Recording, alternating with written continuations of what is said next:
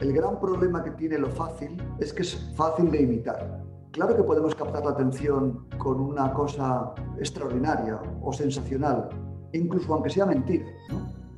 Primero, si es mentira, vamos a perder la credibilidad y a largo plazo nos va a ir mal. Pero aunque fuera verdad, o sea, un proyecto periodístico basado en, en fin, por decir los ingredientes típicos, violencia, sexo y sensacionalismo, es fácil de imitar y por tanto es difícil conseguir una ventaja competitiva sostenible, porque mm, por definición la estrategia busca esto, busca una ventaja competitiva sostenible, es decir, busca hacer algo que tenga valor para el público y que los rivales no sepan imitar fácilmente. ¿Cuáles son los proyectos periodísticos que tienen futuro? Tienen futuro los proyectos periodísticos que se basan en hacer interesante lo que es relevante. Un proyecto periodístico profesional tiene que basarse en una cuenta de resultados. Tiene que basarse en que voy a ser capaz de ingresar al menos tanto como me gasto. Sin gasto no hay periodismo, porque el periodismo profesional lo hacen profesionales, que tienen la mala costumbre, de broma, de cobrar el sueldo. Por lo tanto, el buen periodismo tiene un coste. Y ese coste hay que financiarlo de algún modo. Podemos hablar luego de, de eso, de cómo se financia el coste. Pero sin ingresos no hay periodismo profesional.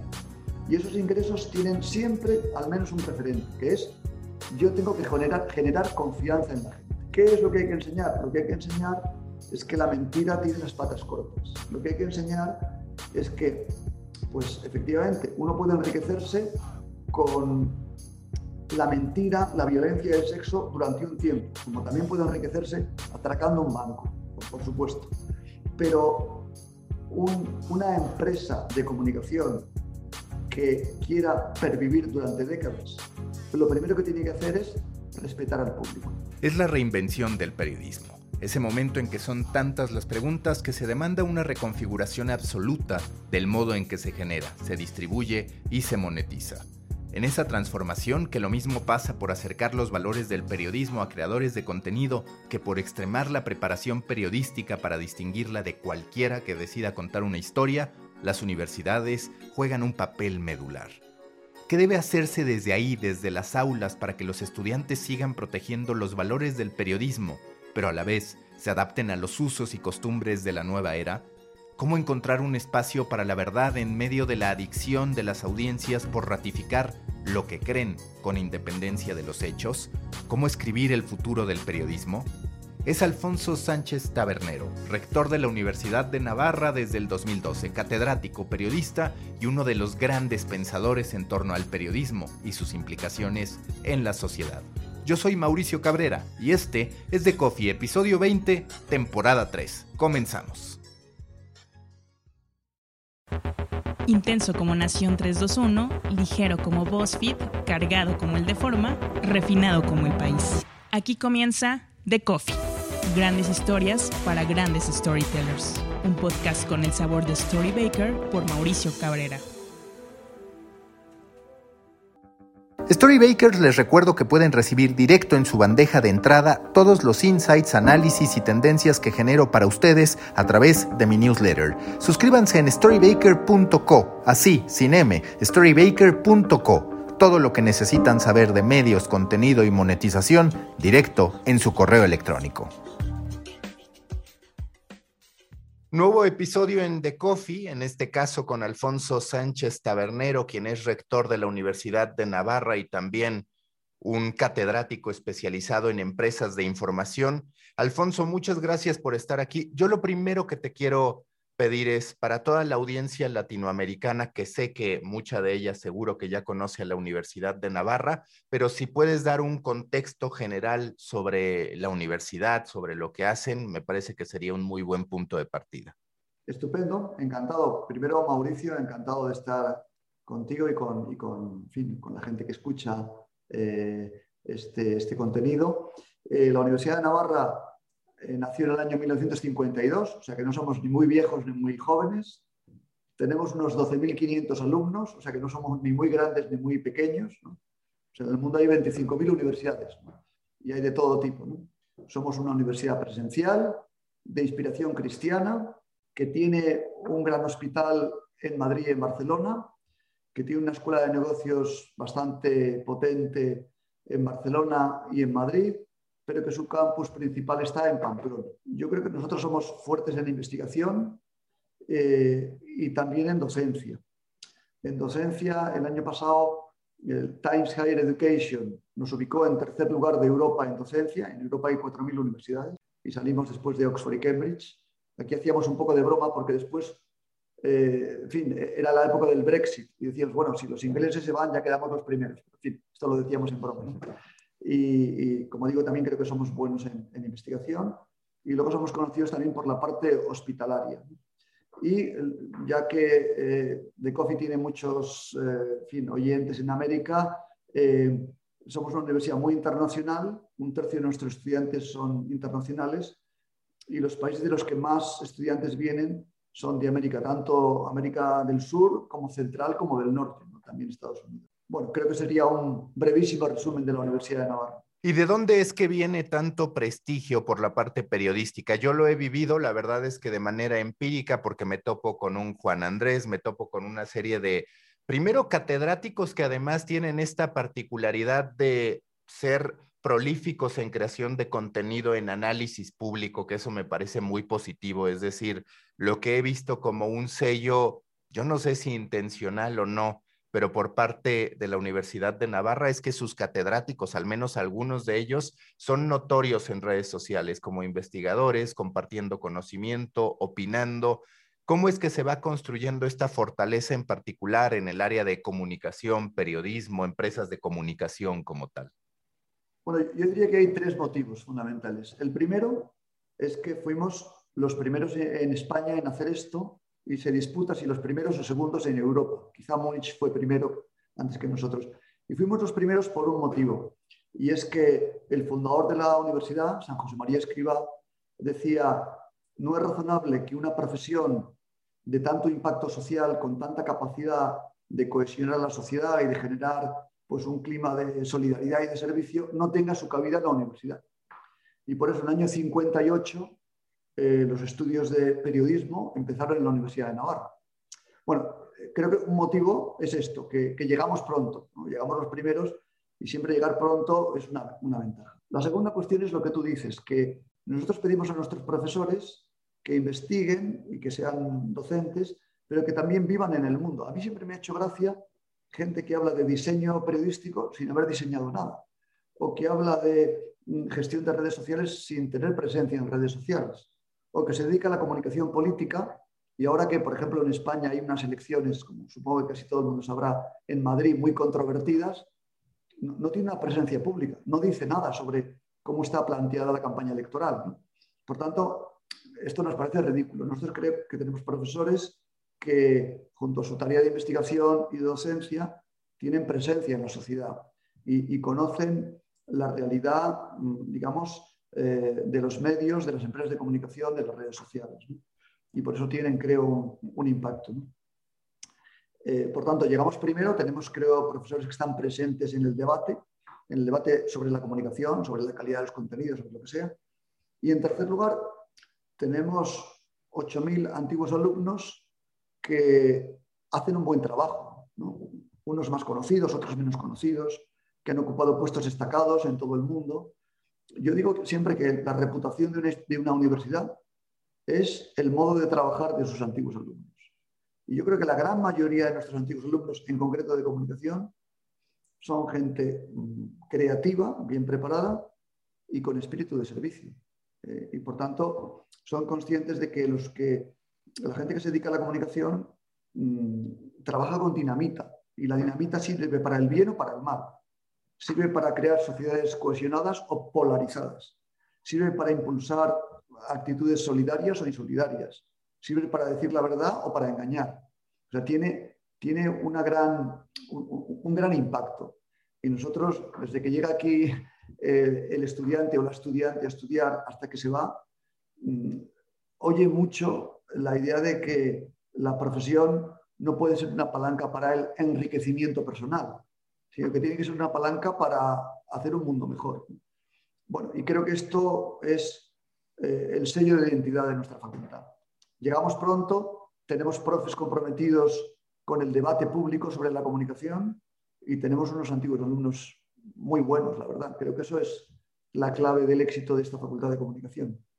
Antes de entrar de lleno en los desafíos, en las oportunidades, en todo lo que se está presentando para el periodismo, para los medios de comunicación, te quiero preguntar en tu perspectiva, en lo general y después en lo particular, es decir, aplicado al periodismo, cómo está la educación, porque a partir de la pandemia, sin duda, vivimos un momento de educación a distancia, se acelera la adopción de esa tecnología como una alternativa. Muchos, por otro lado, hablan de la necesidad de transformar la educación tal como lo conocemos. Abundan las plataformas de educación en línea que no son precisamente universidades, sino que crean sus propios cursos, incluso el desarrollo de cursos personales, personas que saben de algo y que terminan construyendo. Hoy, ¿cómo está la educación como primer punto? Y segundo, ¿cómo está y qué rol va a jugar la educación aplicada al periodismo o la comunicación, entendiendo que hoy cada vez más estamos ante el apogeo del individuo sobre la corporación? Mira, yo, te diría dos cosas. La primera es que tanto para la comunicación como para cualquier otro ámbito, eh, hemos pasado o tenemos que pasar, y si no pasamos nos irá mal, de una educación un poco pasiva eh, y vinculada a la acumulación de conocimientos, que se puede, su, icono sería un aula grande con 100 estudiantes que escuchan a un profesor que les habla de derecho constitucional o bioquímica o geometría descriptiva, lo, que sea, ¿no? o guion audiovisual o cómo se elabora una noticia. Y esos estudiantes aprenden un conocimiento que les va a servir durante toda la vida. Bueno, esto ya no puede ser así, porque lo que no sabemos cuando el estudiante está en la universidad es cuál va a ser su profesión, qué va a tener que hacer. Estamos en un mundo de un cambio permanente. Por lo tanto, la universidad tiene que evolucionar, y así creo que lo estamos haciendo nosotros, de un lugar de transmisión de conocimientos donde el, estudiante es un sujeto pasivo, a un lugar de adquisición, adquisición de habilidades la habilidad de trabajar en equipo, la habilidad de pensamiento creativo, la habilidad, la, habilidad de ser innovador, la, orientación al, aprendizaje continuo. Mm, eh, y esto eh, es mucho más difícil porque el protagonista de ese proceso tiene que ser el estudiante. Y por eso la metodología docente tiene que cambiar y está cambiando. Y estamos pasando de la clase presencial eh, masiva a el laboratorio, el ensayo, el caso práctico, donde el estudiante es, clave. Y el mismo, te decía dos cosas. Una esta, un estudiante más activo, más líder de su proceso de formación, mm, donde no se trata tanto de adquirir, conocimientos que están siempre disponibles, sino de conseguir capacidades y habilidades y enfoques. Y al mismo tiempo, eh, la pandemia nos ha contado dos cosas. Nos ha contado eh, dos cosas que son paradójicas. Nos ha contado que todo el mundo sabe mm, conectarse para conseguir formación o información a distancia eh, y esto ha acelerado el mundo de la enseñanza online, pero también nos ha contado que la enseñanza presencial es enseñanza premium, es la experiencia más valorada por los estudiantes. Por tanto, yo tal como veo mi universidad, y creo que le va a suceder a otras muchas, es redescubrimos la importancia del campus, de la experiencia, de la tertulia, eh, la actividad cultural, la actividad de interés social, en nuestro caso, nuestro Museo de Arte Contemporáneo, la zona deportiva, eh, compartir una experiencia, un colegio mayor, convivir. Esto es increíblemente mm, interesante y enriquecedor. Y al mismo tiempo, pues para hacer un curso de nuevas tendencias en inmunooncología, eh, de un día y medio, no tienes que viajar de Nueva York, de Pamplona y de Buenos Aires a un lugar para encontrarte, sino que puedes estar día y medio conectado a través de la plataforma informática que sea para adquirir un conocimiento. Por tanto, eh, dos cosas. Uno, se va a acabar la enseñanza pasiva de transmitir conocimientos eh, y quien no haga esa evolución le va a ir mal. Y dos, eh, la enseñanza online va a ser complementaria pero no sustitutiva de la enseñanza presencial. Estas son mis dos, digamos, visiones sobre el futuro de la universidad. Y hablando del periodismo, ¿qué va a pasar con el periodismo? En primer lugar, ante la democratización de la creación de contenido y entendiendo que hay diferencia entre crear contenido y hacer periodismo, yo muchas veces sostengo que es natural que en algún punto el creador de contenido tenga que practicar ciertas metodologías periodísticas, es decir, de manera recurrente un creador de contenido, sea o no periodista, tiene que hacer entrevistas, tiene que asumir o no compromisos con aquellas fuentes con las que está platicando. ¿Cuál es tu perspectiva sobre esta democratización del periodismo? Si esto hace que el periodismo deba ser impartido como digamos, una herramienta troncal como parte del tronco común que siempre hay en, una, en un programa universitario, o si por contra debe especializarse todavía más, o si en realidad es un poco de las dos, para que asumamos primero que mucha gente puede o debería saber de periodismo, dado que puede crear contenido, y que por el otro lado los periodistas que en verdad lo sean tienen que desmarcarse todavía más del resto. Bueno, yo, yo aquí haría una gran división entre la profesionalidad y el amateurismo. Y esto se aplica al periodismo o a cualquier otra cosa. Por ejemplo, si a alguien le gusta pintar y es abogado, puede matricularse en un curso de pintura y pintar un poco. Y si alguien es ingeniero pero le gusta cantar, se apunta a un coro, ¿no? Yo, por ejemplo, soy muy futbolero, ¿no? Oye, pues, pues estuve en escuelas de fútbol y tal, pero eso nunca fue mi profesión, ¿no? Y siempre digo que qué pena porque no tenía malas condiciones a pesar de mi edad, en fin, y podría ahora participar en la Superliga esta europea que están montando o que quieren montar y tener un sueldo millonario, ¿no? Pero bueno, también es verdad que el sueldo millonario no, no me interesa nada. En fin, el mundo amateur existe y es razonable que alguien diga, oye, pues yo me voy a apuntar a un curso sobre eh, cómo usar las redes sociales para mm, distribuir mm, pues, eh, mis eh, intereses o, hacer publicidad de los libros que me gusta leer, lo que sea. Muy bien, perfecto. Hay un mundo amateur que requiere un punto de, un punto de formación. Pero luego está el mundo profesional. El mundo profesional. Y el mundo periodístico tiene unas exigencias profesionales extraordinarias, extraordinarias. Porque por una parte hay que saber contar historias. Y para saber contar historias hay que tener empatía con el público, hay que conocer la tecnología, hay que conocer los procesos de captación, de información y de acceso de fuentes.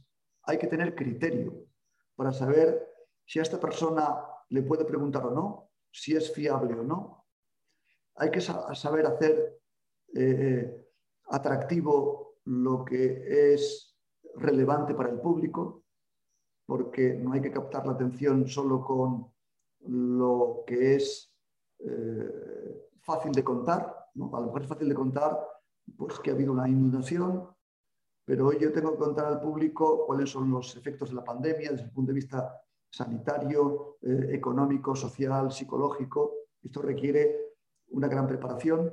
Por tanto, hay que tener una preparación en el relato y en el criterio sobre cómo se cuentan historias. Hay que tener una preparación también tecnológica importante. Cada vez más hay que tener una preparación, digamos, desde el punto de vista eh, económico-empresarial, porque muchas veces mm, eh, ese profesional de la información tiene que ser alguien capaz de generar recursos para poder financiar el coste de la organización en la que trabaja. Por tanto, mm, el periodista es un humanista con criterio, con empatía con el público, con habilidad tecnológica y empresarial. Es una profesión de una gran complejidad. Es una persona también capaz de evolucionar y de aprender. Y esto requiere, pues, unos cuantos años de universidad para que esa preparación pueda ser eh, pueda cuajar en, esa persona. Eh, por tanto, yo desde luego soy eh, muy partidario de la formación intensa y profunda de carácter universitario de los profesionales de la comunicación. Hace rato hablabas del periodista evitando ser protagonista, anteponiendo siempre el interés de sumar a la sociedad, de hacer un servicio público. Y por el otro lado, hablas también de la necesidad que hoy tiene el periodista de entender cómo puede beneficiar a la empresa en la que va a estar, contribuir a desarrollar ecosistemas de monetización o incluso a título personal. Y de pronto, por cómo funcionan las cosas, lo cierto es que la realidad del mundo en que vivimos a partir de las redes sociales es que premia la presencia del individuo, premia el protagonismo del individuo. ¿Cómo desde la universidad buscar sembrar este equilibrio entre la conciencia de lo que el contenido puede generar en términos de ingresos y la conciencia de que antes del protagonismo, que suele ser una gran ventana para poder monetizar, no debe pasar por encima del deber ser de la profesión? Muy buena pregunta.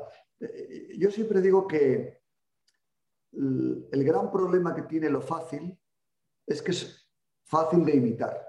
¿no? Repito, fácil eh, eh, adrede. ¿no?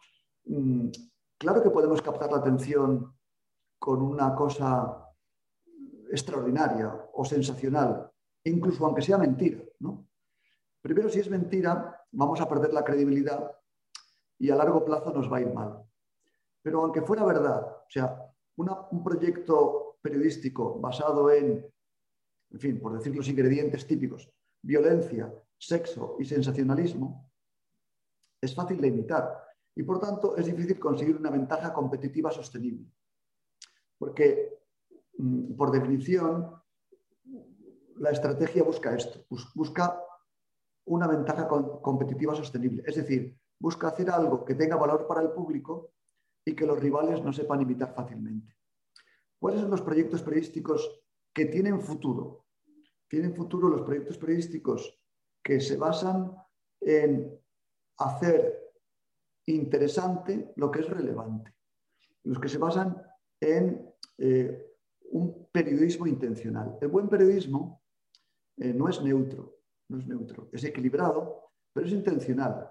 Es intencional porque no se basa en el escepticismo no, a mí me da todo igual. Esta es la actitud del escéptico. No, el buen periodismo se basa en valores, principios. Me parece mejor la verdad que la mentira. Me parece mejor la honradez que la penalidad. Me parece mejor la paz que la violencia, ¿no? por decir grandes valores humanos. Me parece mejor una sociedad informada que desinformada, etc.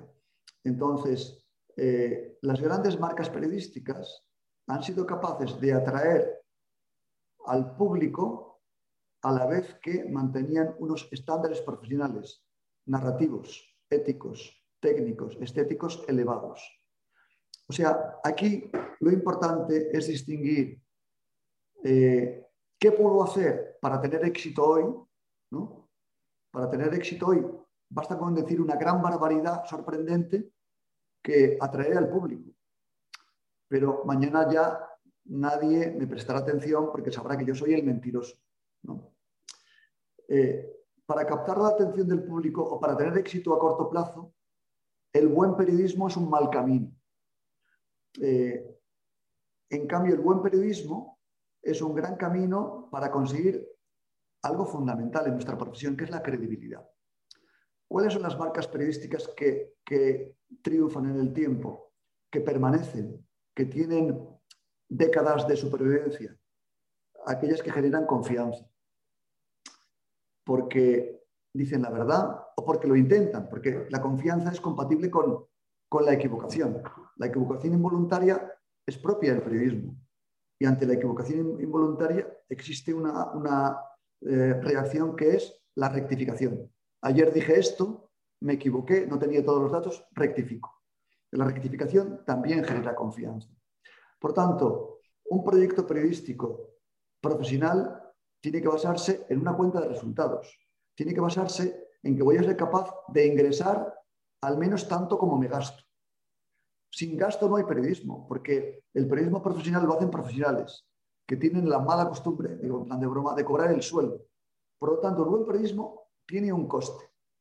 Y ese coste hay que financiarlo de algún modo. Podemos hablar luego de, eso, de cómo se financia el coste. Pero sin ingresos no hay periodismo profesional. Y esos ingresos tienen siempre al menos un referente, que es yo tengo que generar, confianza en la gente. ¿Qué es lo que hay que enseñar? Lo que hay que enseñar es que la mentira tiene las patas cortas. Lo que hay que enseñar es que, pues efectivamente, uno puede enriquecerse con la mentira, la violencia y el sexo durante un tiempo, como también puede enriquecerse atracando un banco, por supuesto. Pero una empresa de comunicación que quiera pervivir durante décadas, lo primero que tiene que hacer es respetar al público, ganarse su confianza, tener un proyecto que no se base en el cinismo o en el escepticismo, sino que se base en eh, la convicción de que hay cosas mejores que otras. Eso es lo que llamamos propósito, proyecto editorial, como queramos. El buen periodismo es siempre intencional, busca causar un efecto positivo en la sociedad. Y a eso hay que añadir un modelo de negocio que permita ingresar lo suficiente para hacer frente al coste de contratar un grupo de profesionales bien pagados y, suficientemente amplio. ¿En algún punto te parece que el periodista o las universidades que los formaban perdieron de vista que estaban en empresas de comunicación, que a mí me gusta el, el, nombre de tu cátedra o el área que abarcas, porque de pronto hubo muchos años en los que el periodista parecía totalmente divorciado del negocio, en el que por ende se validaba todavía más que los medios de comunicación estuvieran dirigidos no necesariamente por periodistas. Hubo una falla ahí del periodista y hablando de tu industria, digamos, de tu sector, por parte de las universidades al no entregar quizás una visión, y no digo de la tuya en particular, en lo general, al no entregar una visión de la industria como un todo, más allá del quehacer periodístico? Totalmente de acuerdo. Fíjate que aquí digo que somos un poco excepción. Aquí ha habido un rector que fue el primer catedrático de empresas de comunicación y, yo que soy catedrático de eso, también soy rector en una universidad que ha tenido ocho rectores, dos hemos sido de la misma materia, mi, maestro y yo, con lo cual hemos, hemos, protegido a la Facultad de Comunicación de este riesgo. Eh, aquí ha habido dos problemas. Uno es el que tú dices. Un periodista que ve como enemigo a la parte gerencial de su compañía. Eh, el, enemigo del periodista no era la competencia, era el departamento de publicidad que se inmiscuía en su página, en su programa de radio, en su programación televisiva. ¿no? Mm, el enemigo es el que está generando los ingresos de mi compañía. ¿no? Pero también pasaba lo contrario que para la parte gerencial el periodista era el enemigo de la compañía, que no, se, eh, no entendía la naturaleza económica de la organización en la que trabajaba y que mm, era un poco creativo y no tenía horarios y, y, cualquier gasto le parecía bien. Yo recuerdo que aquí hacemos periódicamente seminarios profesionales para directivos de empresas de comunicación, también para periodistas. Y en un seminario para directivos de un día de duración, al acabar, un directivo de una compañía, no, voy a decir el nombre, española en todo caso, me dijo, oye, qué buen seminario, he aprendido mucho.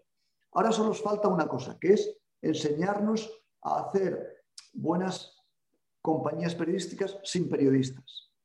Y yo pensé, no ha entendido nada, este no ha entendido nada. Pero, pero eh, eh, lo que pasa es que eso reflejaba su mentalidad. Por tanto, aquí ha habido dos problemas. Uno, eh, personas que no entendían que la cuenta de resultados reflejaba, de nuevo repito, el resultado de un trabajo periodístico que hacían periodistas, que aquí hay suscripciones, o aquí hay ventas, o aquí hay publicidad, porque hay un contenido que atrae al público y que ha sido elaborado por unas personas que son unos profesionales que se llaman periodistas, y por tanto son el corazón de tu actividad, si quieres el corazón de tu negocio. Y si no entiendes eso, no entiendes nada. Aquí tenemos un problema, ¿no? El problema de la parte comercial de la empresa, que no entiende que el corazón de su actividad es el periodismo. Y lo contrario, dentro de la misma compañía estaba la otra parte de la empresa, que son los que elaboraban el contenido y que no entendían que para, pagar sus sueldos había que vender ejemplares, cerrar el periódico a tiempo para que llegara a los kioscos eh, y no retrasar el cierre ad infinitum, eh, vender publicidad, porque de ahí venía una parte relevante de los ingresos. Por tanto, ¿qué necesita una compañía de comunicación? Y esto es lo que en la Universidad de Navarra y en su Facultad de Comunicación siempre hemos enseñado. Lo que necesita es visión de conjunto. Lo que necesita es respirar con los dos pulmones. Necesita entender, a veces yo pongo la, imagen de la iglesia y el Estado. Eh, eh, necesita el corazón y el cuerpo, como queramos decir. Necesita ingresos suficientes, pero necesita contenido. Y todos son necesarios. Y tiene que haber una coordinación entre unos y otros. Yo muchas veces digo, a ver si coincides, que en la era digital, y me parece que eso está todavía más marcado en Latinoamérica que en España, uno de los grandes problemas es que los medios nacieron sin propósito, o a veces el único propósito de una persona que quería influencia, que dijo, tengo dinero, voy a financiar una redacción, pero con un interés meramente de promoción personal o de posicionamiento. Falta también eso, la definición de un propósito de los medios de comunicación en lo general, hablando de propósito macro, pero también nos podemos ir incluso a un tema de modelo editorial. A partir de los algoritmos, a partir de las redes sociales, muchas veces esos canales de distribución se convirtieron en el fin en sí mismo, no en una vía para cumplir con un objetivo. Sí, yo creo que, la, eh, eh, digamos, la potencia del proyecto está muy, vinculada al propósito. Eh, una compañía que nace, por ejemplo, para eh, promocionar los demás negocios del promotor de esa actividad. Bueno, pues tiene un, tiene un propósito que la limita enormemente, porque eso impide hacer buen periodismo. alguien tiene una editorial de libros y hace un medio de comunicación y solo va a hablar bien de los libros de su editorial y mal de los libros de otras editoriales. Y tiene otros muchos negocios. Y todo el periodismo se basa en proteger sus negocios y atacar a la competencia. Bueno, pues a lo mejor eso es una herramienta promocional que durante un tiempo mm, le va a funcionar, pero ahí nunca habrá un proyecto periodístico potente. Luego, cuando alguien se fija solo en los algoritmos los algoritmos lo que nos dicen, y el Big Data y la inteligencia artificial, lo que nos, dice, lo que, nos dan es, son datos de consumo, datos de los consumidores, eh, experiencias de compra, etc. Pero si no hay un propósito editorial, vivir al son del algoritmo nos lleva a ser erráticos. Y pasa una cosa curiosa, que cuando nosotros somos erráticos, el público al final no nos lo perdona. Porque esto es como la amistad. Nosotros tenemos amigos, pero yo tengo un amigo que piensa algo parecido a lo que yo pienso, o no tan parecido, o bastante distinto, pero en todo caso sé lo que piensa acerca de lo fundamental. Sé a qué atenerme con él. Sé si le gusta eh, la música, si le gusta el deporte, sé cuáles son sus propósitos, sus proyectos, pero yo no puedo tener un amigo que no sé eh, ninguno de sus proyectos, prioridades y propósitos. No, puedo, eso es imposible. Eso nos pasa con las marcas periodísticas. Una marca eh, nos genera un sentimiento de proximidad, de cercanía, si se quiere, de amistad, porque sabemos a qué atenernos con ella. Ahora bien, si una marca es errática y hoy me dice A y mañana todo lo contrario, pues, pues no puedo tener una relación de confianza o de amistad con ella. Eh, por tanto, lo primero que tiene que tener una iniciativa periodística, un proyecto periodístico, una organización que se dedica a contar mm, historias periodísticas, es un propósito, eh, un propósito razonable, eh, que le permita una aventura a largo plazo. Si no, la aventura será corta. y, a mí me parece que eh, este es el, punto de partida irrenunciable, es un propósito que me permita una larga aventura. Sin esto, eh, pues falta o falla el cimiento de esa organización periodística. Están haciendo daño las redes sociales. Entiendo que todo tiene sus grises, pero aquí me refiero a la percepción del periodista como una potencial marca independiente, es decir, la marca personal, no dependiendo de un medio de comunicación. Ustedes desde la universidad han percibido que este individualismo transforma de manera radical la disposición a trabajar en equipo o el planteamiento que se tiene, porque antes, pues por supuesto, el sueño de todo estudiante era trabajar en las grandes cabeceras, en los grandes medios de comunicación. Hoy no necesariamente es ese. ¿Cuál es tu perspectiva desde la academia sobre la conciencia que hoy tenemos como personas desde niños, donde ya incluso una de las profesiones más deseadas es ser youtuber o, ocupaciones más deseadas, respecto al trabajo en equipo y al deseo o no de formar parte de una organización? Bueno, es verdad lo que dices. Yo, llevo mucho tiempo dando clase en concreto en cuarto de periodismo y hace, no sé, 20 años la gente quería trabajar en las grandes marcas. Y, ahora cuando pregunto a mis estudiantes, pues uno quiere ser youtuber, otro, bueno, en fin, en general el mundo de las redes sociales es increíblemente atractivo. ¿no? La tecnología no es mala. Eh, eh, entre otras cosas, es imparable. La innovación tecnológica es imparable. Y la tecnología no es mala, todo depende de cómo se use. las redes sociales han introducido un cambio. Y es que, por primera vez en la historia, todo el mundo potencialmente es un emisor de contenidos. Pues hay, me parece que 3.500 millones de hombres y mujeres que usan redes sociales. O sea, que la mitad de la población mundial casi mm, es un Mm, distribuidor de contenidos elaborados por él mismo, casi siempre de modo increíblemente rudimentario. Por ejemplo, tuiteo, estoy cansado, o estoy contento, o estoy enfadado. Algo como eso es distribuir un contenido potencialmente a millones de personas.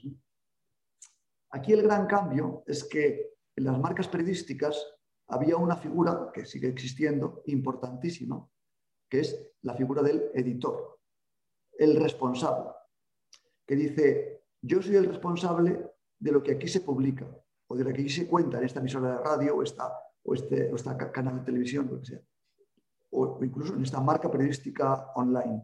Yo soy el responsable yo tengo un criterio profesional y digo, esto no se publica, esto no está contrastado, esto no es verdad, esto es difamación, esto es calumnia, esto es exageración.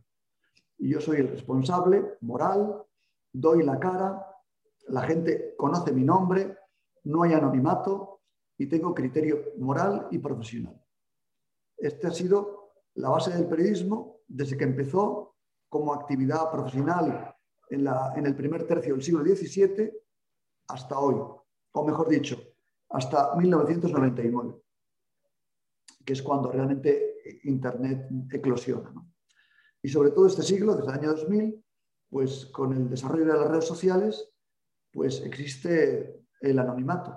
Y además la red social, como hemos visto, ha tenido una gran capacidad para atraer al eh, rencoroso, al radical, al enfadado, al envidioso, eh, al, que tiene eh, sentimientos de odio. Y por tanto, buena parte del volumen del contenido distribuido a través de redes sociales eh, tiene que ver con esto. Mm, entonces, mm, esto por otra parte es imparable.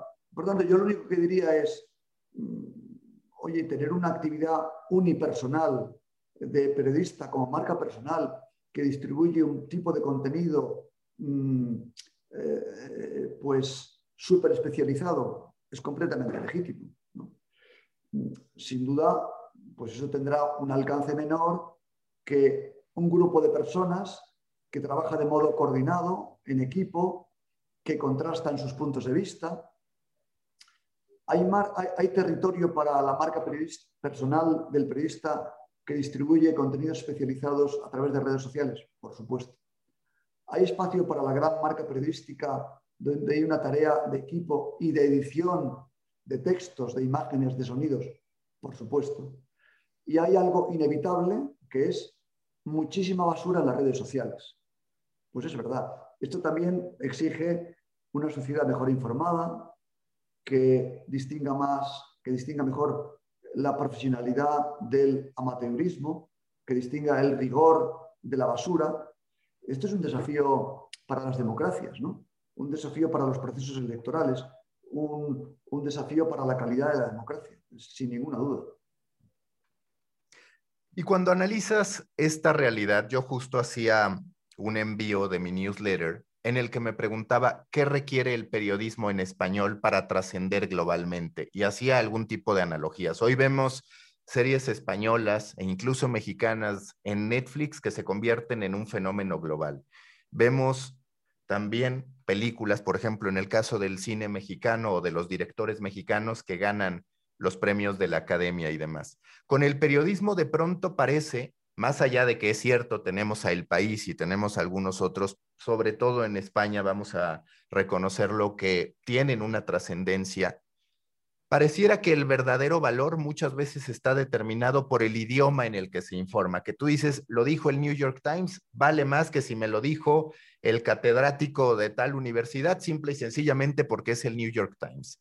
¿Qué falta para que el periodismo en español pueda trascender globalmente? Para que de pronto también hasta los periodistas en inglés digan, ¿sabes qué? Pues que tengo que darme una idea sobre lo que se está publicando en español. ¿Es posible que esto termine ocurriendo, que el periodismo en español pueda trascender de esa manera? Yo, estoy seguro, porque en, el mundo hay tres idiomas internacionales, que son el inglés, el español y el chino. Estos son los tres idiomas internacionales. Uno de ellos, uno de ellos se habla casi solo en China y por tanto mm, eh, no tiene este carácter de universal. Por tanto, yo diría que el, español es el segundo idioma más interesante del mundo. Se habla en toda América, es el segundo gran idioma de Estados Unidos también. Eh, es también un segundo idioma en muchos lugares de Europa. Por tanto, tenemos una herramienta maravillosa, que es el español. Y en la medida en que hagamos buenos contenidos, esos contenidos van a viajar mejor porque tienen una gran herramienta. El mundo de la comunicación tiene como dos grandes componentes, que son información y entretenimiento. El entretenimiento viaja mucho más, es mucho más internacional que la información. O si pensamos el cine que consumimos, la música que consumimos, las series que vemos, etcétera, mm, eh, el lenguaje es universal. Cuando vemos una película de Hollywood, mm, eh, pues, o una serie de Netflix mm, norteamericana, digo, hecha en Estados Unidos, pues las referencias no son extrañas.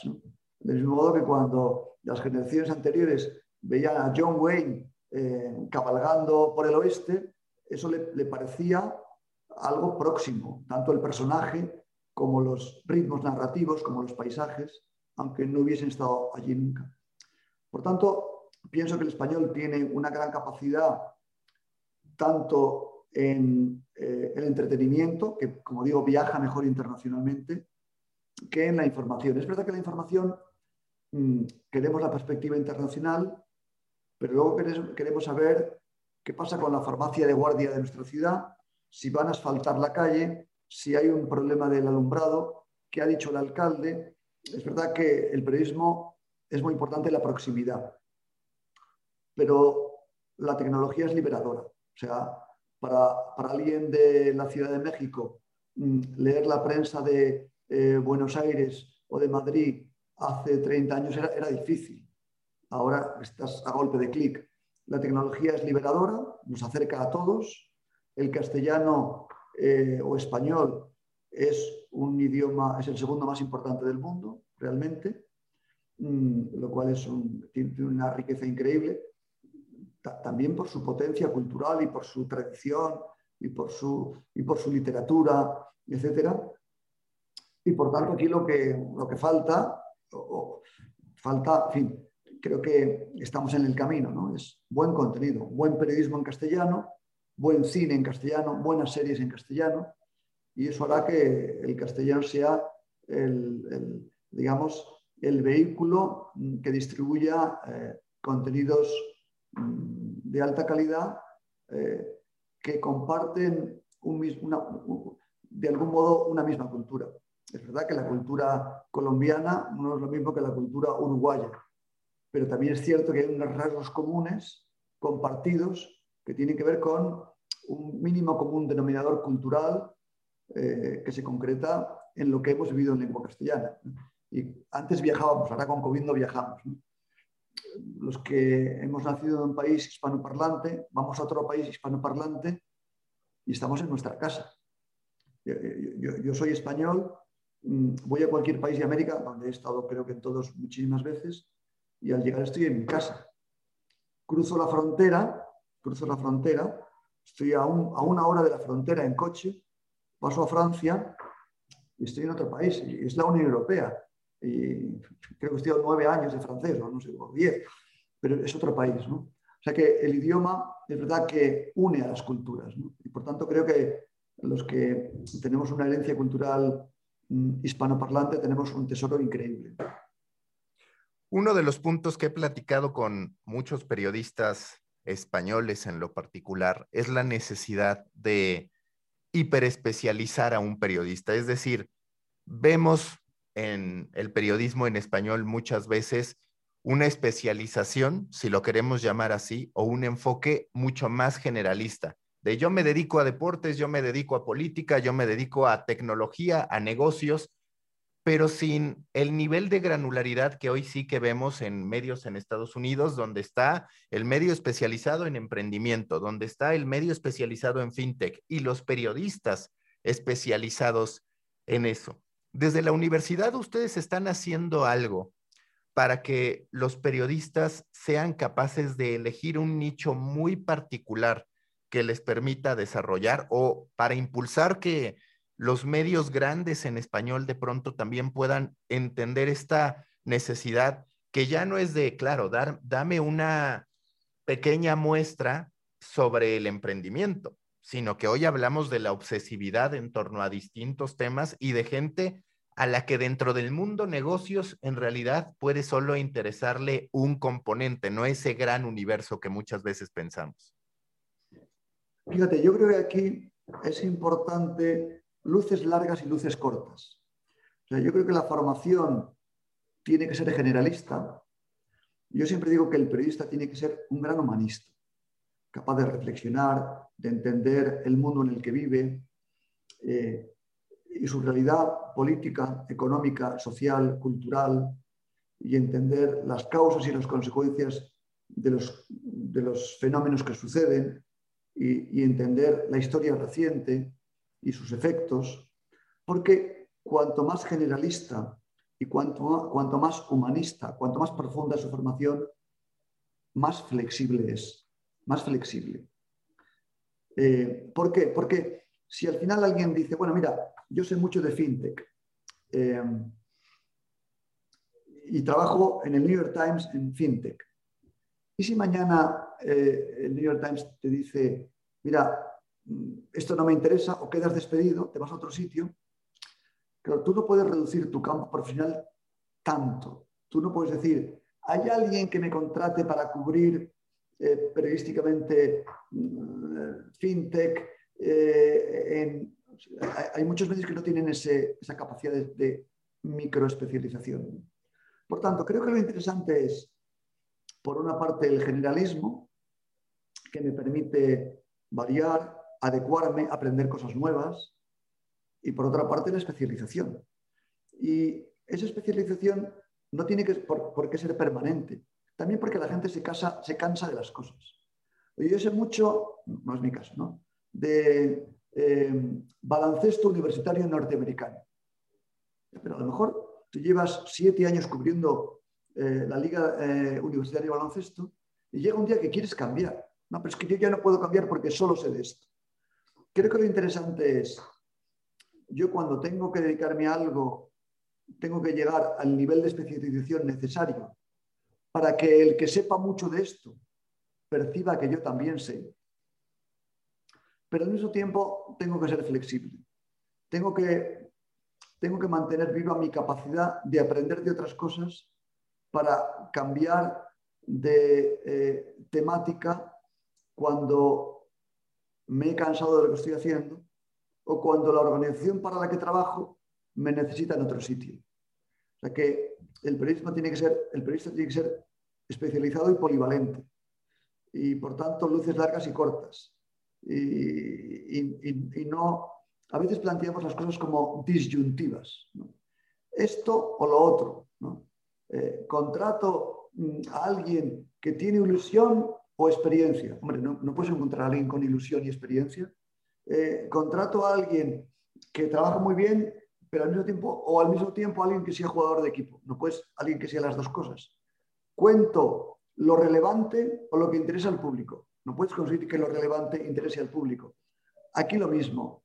No puedes contratar a alguien que sepa mucho de esto, pero que si se requiere pueda llegar también a saber mucho de otra cosa y que sea por tanto polivalente. Bueno, no sé si te he respondido. Sí, y ahora te quiero preguntar, ¿el periodista tiene que hacer propuestas? Porque justo ahora estamos en este punto en el que hay cada vez más movimientos a favor del periodismo positivo, del periodismo constructivo. Alfredo Casares escribió al respecto. Hay análisis que indican la gente está relativamente cansada de medios de comunicación que denuncian simplemente y quisiera ver propuesta. ¿Le corresponde al periodismo generar esa propuesta? ¿Le corresponde al periodismo también visualizar cuáles son los caminos por los que sí podríamos progresar en distintos ámbitos de la vida? Eh, yo estoy eh, convencido de que sí. Eh, el periodismo no es un grupo de personas que dicen, yo paseo por la calle, hago fotos y te las envío. Y tú juzgarás si eso te parece bien o mal. No, eso no es el periodismo. Entonces, ¿por qué es imposible? Y es imposible porque cuando tú haces fotos, seleccionas eh, el, objetivo, ¿no? Y dices, hago foto a esto o aquello, eh, el periodismo, como digo, es intencional y por tanto es perfectamente legítimo que alguien mm, promueva una causa. Esto es lo que a nosotros nos interesa, a los seres humanos, las causas nobles. ¿no? Oye, vamos a conseguir entre todos esto. En, España, por ejemplo, después de la muerte de Franco, muchos medios periodísticos tenían como causa la modernización e integración en Europa de España. Eh, durante esos años de transición política, de la dictadura de la democracia, en los años finales de los 70, 80, 90, aquello fue una gran causa, una gran causa colectiva. Eh, yo también digo eh, yo nunca, cuando hablo en castellano, nunca uso palabras en inglés por, principio, pero voy a hacer una excepción. Hay una palabra en inglés que es difícil de traducir al castellano y que me gusta para el periodismo y para la empresa en general, y también para la universidad, que es uniqueness. Eh, uniqueness es, mm, diríamos, eso que te hace único, único. ¿Cuál es tu uniqueness. Yo, yo me lo planteo para la Universidad de Navarra. ¿no? Y, digo, en el caso de la Universidad de Navarra, yo digo, yo quiero que este sea uno de los mejores lugares del mundo para estudiar. Y para eso, ¿qué es lo que me hace a mí único? no, voy a contestar ahora porque nos eh, saldríamos de lo que me has preguntado. Una marca periodística tiene que encontrar su uniqueness. ¿Qué es lo que a mí me hace único? Oye, pues lo que me hace único son mis raíces, mi vinculación con esta comunidad a la que sirvo, mis principios editoriales, mi modo de entender la realidad, mi enfoque, mi, eh, estilo narrativo, mis principios éticos. Eh, eh, me hace único que soy periodismo con causa y que cuando algo me parece, me parece mm, que es un bien público, lo persigo creo que eso es lo interesante del periodismo y, no mm, quedarse como en un plano neutro de a mí todo me da igual y ya el público, el público decidirá, bueno, el público decide lo que quiere, pero tú también tienes tu voz, tú tienes tu responsabilidad, tú tienes tu impacto, tienes tu influencia y tienes que utilizarla para hacer cosas grandes, atractivas, buenas, útiles. Penúltima pregunta en The Coffee que se nos termina el tiempo, ¿qué hacer desde la universidad para impulsar esta educación continua? Porque de pronto, a ver, es cierto que por un lado se hizo más complejo el negocio de la educación, pero por el otro es una gran realidad que hoy todos los seres humanos tenemos la necesidad de estar aprendiendo todo el tiempo. Ustedes como universidad ya se conciben como una plataforma que va a estar generando información, conocimiento, metodologías, herramientas para el resto de la vida de sus estudiantes y también que al final podrán captar estudiantes pues más adelante, que no necesariamente entren en un momento universitario. Qué interesante. Este es un debate nuestro. Eh, yo siempre digo que la universidad, eh, que es un gran invento, un invento de hace ocho siglos, ¿no? Hace ocho siglos empezaron las primeras universidades, primero en Europa, más tarde en, en América. Llevamos 800 años y en estos 800, un poco más de 800 años, y en estos ocho siglos hemos hecho una cosa. Bueno, hemos hecho dos cosas. Eh, hemos investigado, vamos, yo, no tengo 800, 8, siglos de vida, ¿eh? soy un poco más joven que 8, siglos. Pero en fin, pero sí que conozco y me interesa mucho la historia de la universidad. Eh, entonces, mm, aparte de que nací en Salamanca, que es una ciudad que hace poco celebró su universidad sus primeros ocho siglos de historia. en fin, eh, eh, en esos ocho siglos la universidad ha sido el lugar donde se ha producido la ciencia. El 70% de la ciencia que se produce en el mundo se produce en la universidad. Fíjate si es importante la ciencia, que es la que nos saca de la pandemia, por ejemplo. Con terapias, hemos aprendido terapias rápidas y en un año vacunas. O sea, por decir algo de la importancia de la ciencia para mejorar el mundo. En la universidad hace ciencia, el 70%, de la ciencia mundial se hace en la universidad, y forma gente. Esto es lo que ha hecho durante ocho siglos.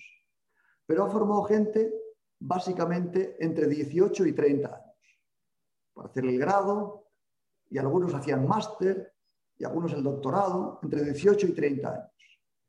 Y yo digo que estamos descuidando un, entre comillas, nicho de mercado, un nicho de unos 3.000 millones de personas, no, pues no, es nichos, eh, que son las personas que tienen entre 30 y 70 años, que quieren seguir formándose porque lo necesitan, porque lo necesitan. Y por tanto aquí hay un gran desafío para la universidad, este lifelong learning o educación a lo largo de la vida, que plantea una gran oportunidad y un gran desafío para las universidades. Y esto es todo el mundo de, de la formación ejecutiva, que puede ser online o presencial, que será muchas veces menos reglada, menos larga, pero adecuada a las circunstancias de, estos nuevos universitarios que van a estar eh, eh, reclamando, y lo están ya, formación específica mm, para entender el mundo cambiante, para entender su profesión que está en proceso Mm, dinámico de, movilización y de cambio permanente. Por tanto, aquí hay una nueva misión de la universidad, que es formar a la gente que tiene entre 30 y 70 años y que supone esto, una misión, un reto y una oportunidad. La última pregunta de siempre en The Coffee, si tú fueras un tipo de café a partir de tu personalidad, de lo que quieres proyectar, ¿a qué sabría? ¿Qué tipo de café sería Alfonso Sánchez Tabernero? Bueno, yo, creo que yo sería eh, un café fuerte, porque me gusta, me gusta que las cosas tengan corazón, que tengan sustancia, que no estén aguadas. Y luego experimentaría continuamente con nuevos cafés, porque creo que en el mundo hay que hacer compatible mm, eh, los principios. Yo, por ejemplo, soy un gran cafetero, me encanta el café, también me, encanta lo que está alrededor del café, que es la conversación. Yo creo que hay que preservar los principios y estar abierto al cambio. El cambio proporciona oportunidades siempre. Por tanto, café, café que no esté aguado, café fuerte, pero pensemos en que el mundo nos va a permitir mejorar el café continuamente si tenemos una actitud vigilante y abierta al cambio. Ese sería mi café. Muchas gracias, Alfonso, y estaré pendiente de la educación que generen para personas de 37 años, en mi caso, en adelante.